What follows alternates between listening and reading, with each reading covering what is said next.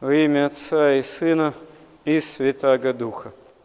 Когда апостольская проповедь прозвучала впервые в этом мире о Христе воскресшем, сами апостолы думали, что история этого мира, она уже почти окончена, потому что стоит проповедовать окружающим народам, как э, Господь придет уже с силой и славою великою.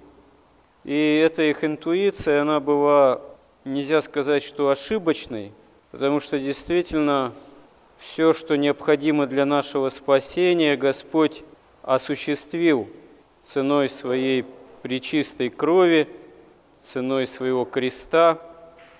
Но премудрость Божия, она превозносится над любым человеческим разумением, и Господь по этой своей премудрости даровал еще человечеству не одну тысячу лет истории уже христианской для того, чтобы человек, человечество сделало во многих других поколениях возможный выбор по своей свободной воле – по отношению к истине, спасительной во Христе. И мы видим, что эта история, она является достаточно непростой и драматичной, потому что действительно свобода воли, данная человеку, это великий дар, которым человек может распоряжаться по-разному. И в свое время, в IV веке, при святом равноапостольном Константине Великом, совершается такой великий переворот в истории человечества, когда Римская империя становится христианской.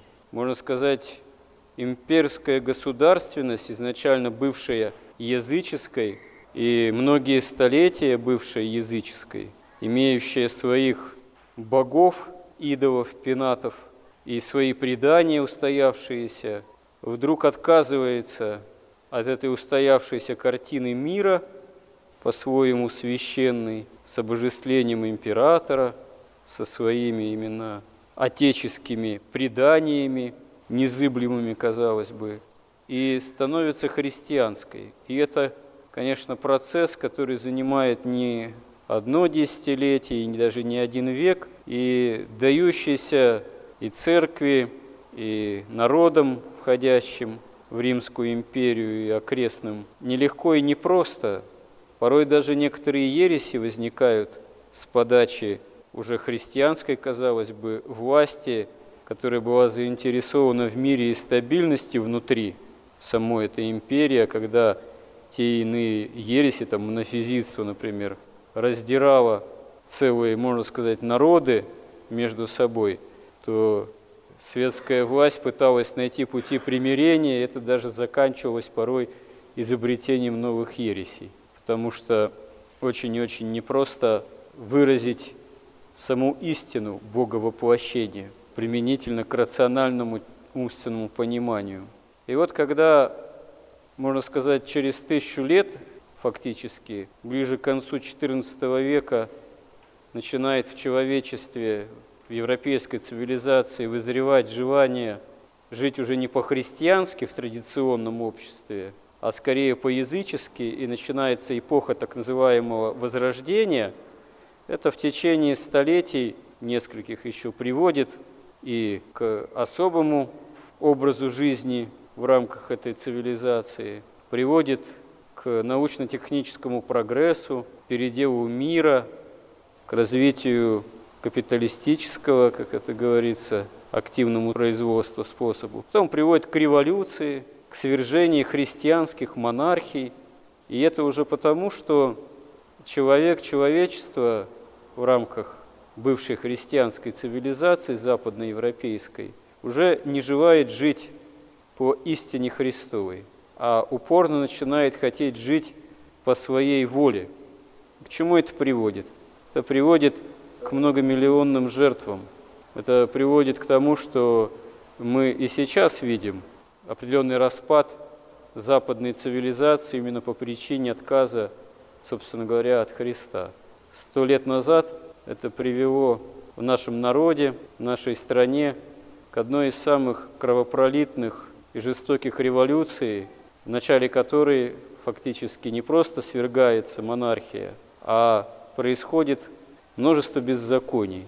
И одно из самых главнейших беззаконий – это убийство царской семьи. И здесь до сих пор копии ломаются среди историков и, можно сказать, в народе.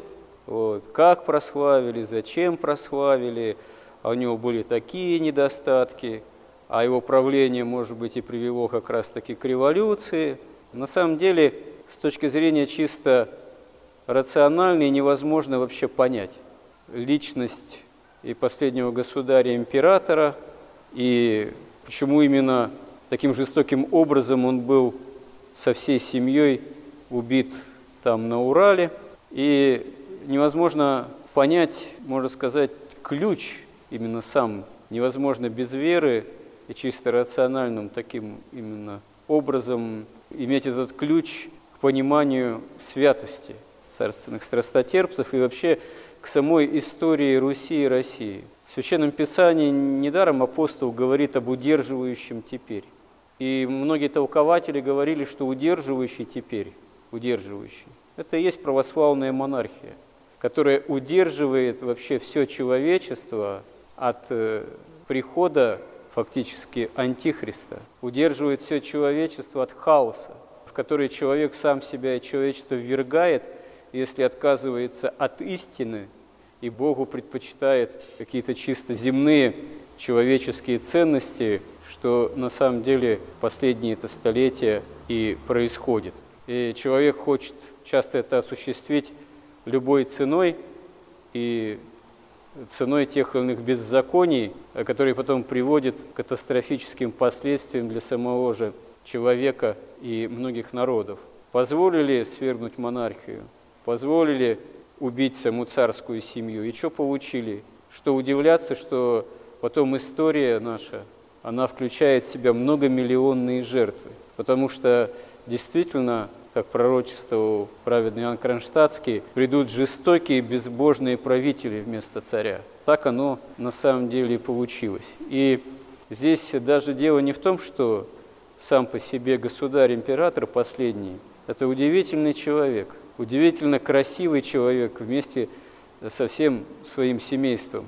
Это и духовно-нравственный, один из самых, может быть, после князя Владимира уже, крестителя Руси, один из самых нравственных правителей, который пытался править нравственно, но за это и поплатился в каком-то смысле. Он и являлся удерживающим. Именно дело в том, что каков бы ни был человек по своим нравственным характеристикам, лучшим или, может быть, менее лучшим, когда он является удерживающим, он уже несет исключительную миссию, как и миссия государя Константина Великого в IV веке была исключительной, и он ее понес.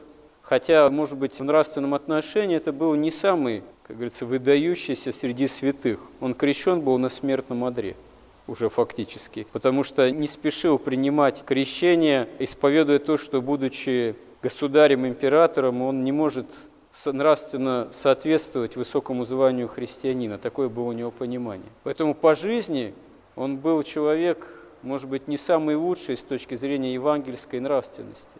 Но, тем не менее, его миссия, именно его служение, его подвиг обращения империи ко Христу римской – это действительно был великий христианский подвиг, за что его церковь и прославляет.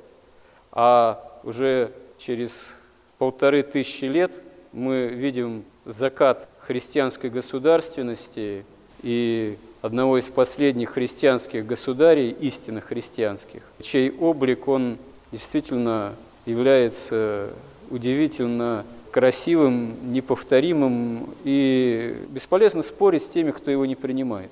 Потому что принять именно личность последнего государя как святого страстотерпца, для этого надо иметь не просто веру во Христа, а иметь определенную, можно сказать, сострадательную любовь, сочувствие к другим людям, и эту сострадательную любовь э, по отношению к царской семье, которая, можно сказать, венчает христианскую историю Руси, а может быть и вообще всю христианскую историю мировую.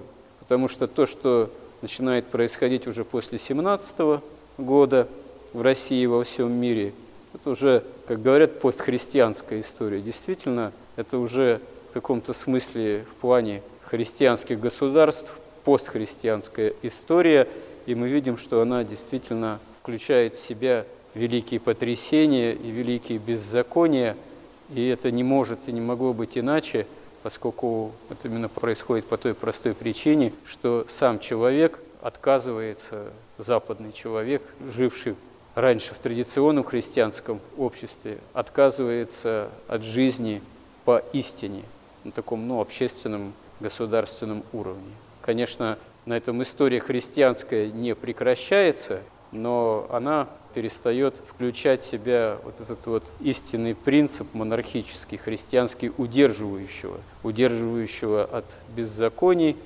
удерживающего от многомиллионных жертв, на которые себя человечество обрекает, когда начинает искать не жизни именно во Христе, а жизни по чисто земным, проходящим, тленным таким интересам и правилам, и критериям. Мы же, осознавая все это, должны стараться иметь мужество осуществлять свою жизнь именно в обращении ко Христу, несмотря на то, что вокруг бы в истории не происходило. Помоги нам в этом, Господи. Аминь.